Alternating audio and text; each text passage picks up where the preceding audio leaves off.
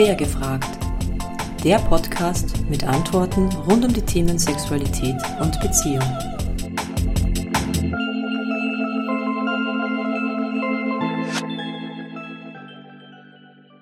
In dieser Folge geht es um das Thema BDSM und Narzissmus und um die Frage, ob alle Doms Narzissten sind. Es gibt unzählige Ausprägungen von Narzissmus, aber die vier Hauptelemente Egozentrizität, Empfindlichkeit, Empathiemangel und Entwertung kommen in allen Ausprägungen vor. Der Narzisst stellt sich selbst über alles, er umgibt sich nur mit außergewöhnlichen Menschen und sein Ego wächst nahezu unendlich, wenn es von seiner Umgebung gefüttert wird. Darüber definiert er sich. Die anderen sehen zu ihm auf und erkennen entweder seine Grandiosität oder sie sind es nicht wert, sich mit ihnen abzugeben. Narzissten sind empfindlich gegenüber Kränkungen und verzeihen nur schwer bis gar nicht. Und sie können sich nicht in andere Menschen reinversetzen, ähm, wozu auch. Indem sie andere entwerten, überhöhen sie ihren eigenen Wert. Ja, grundsätzlich ist das Leben an der Seite eines narzisstischen Menschen auf Dauer ein sehr anstrengendes, aber man kann daraus auch was Positives gewinnen, wenn man sich dieses Wesenszugs im anderen bewusst ist. Der eigene Selbstwert steigt, weil der Narzisst umgibt sich ja nur mit tollen Menschen, nur mit ähm, erfolgreichen Menschen. Aber an seinen Erfolg und seine Grandiosität kommt natürlich niemand heran. Trotzdem schafft es, sein Umfeld nach oben zu heben.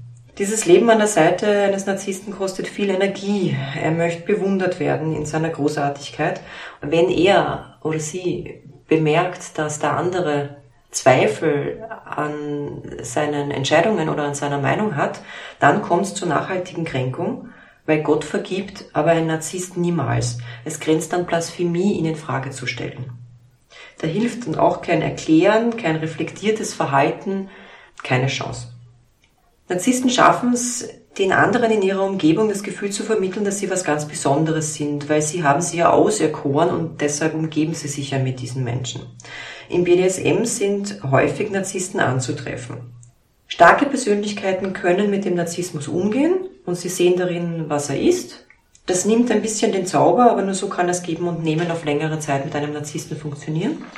Und zur Frage, ob alle Doms Narzissten sind, kann ich nur sagen, meine Erfahrung sagt, nein, es sind nicht alle Doms Narzissten. Aber eine gewisse Grundtendenz ist für diese Neigung ähm, sicher nicht abzusprechen, weil die narzisstischen Doms fallen ja auch mehr auf und sind präsenter, weil das ist ja genau einer der Kernpunkte des Narzissmus. Das war die Folge zum Thema BDSM und Narzissmus und äh, bis zum nächsten Mal.